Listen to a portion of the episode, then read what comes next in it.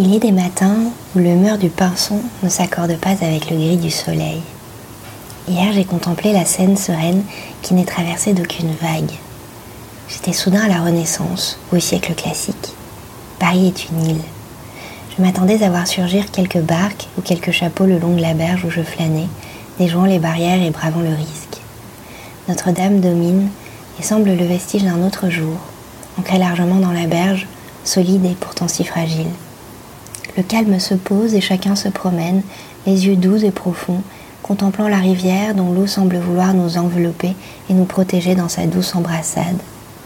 On aurait presque envie de descendre s'y baigner, le temps de quelques brassées, pour se laisser caresser et embarquer par le sage fleuve qui semble guider en son flanc par un triton à la barbe blanche vers les rivages d'une vie frugale et douce, où l'écume légère serait la promesse de quelques divertissements et l'eau anthracite la profondeur d'une vie pleine et entière. Semble changer profondément et j'en suis encore émue.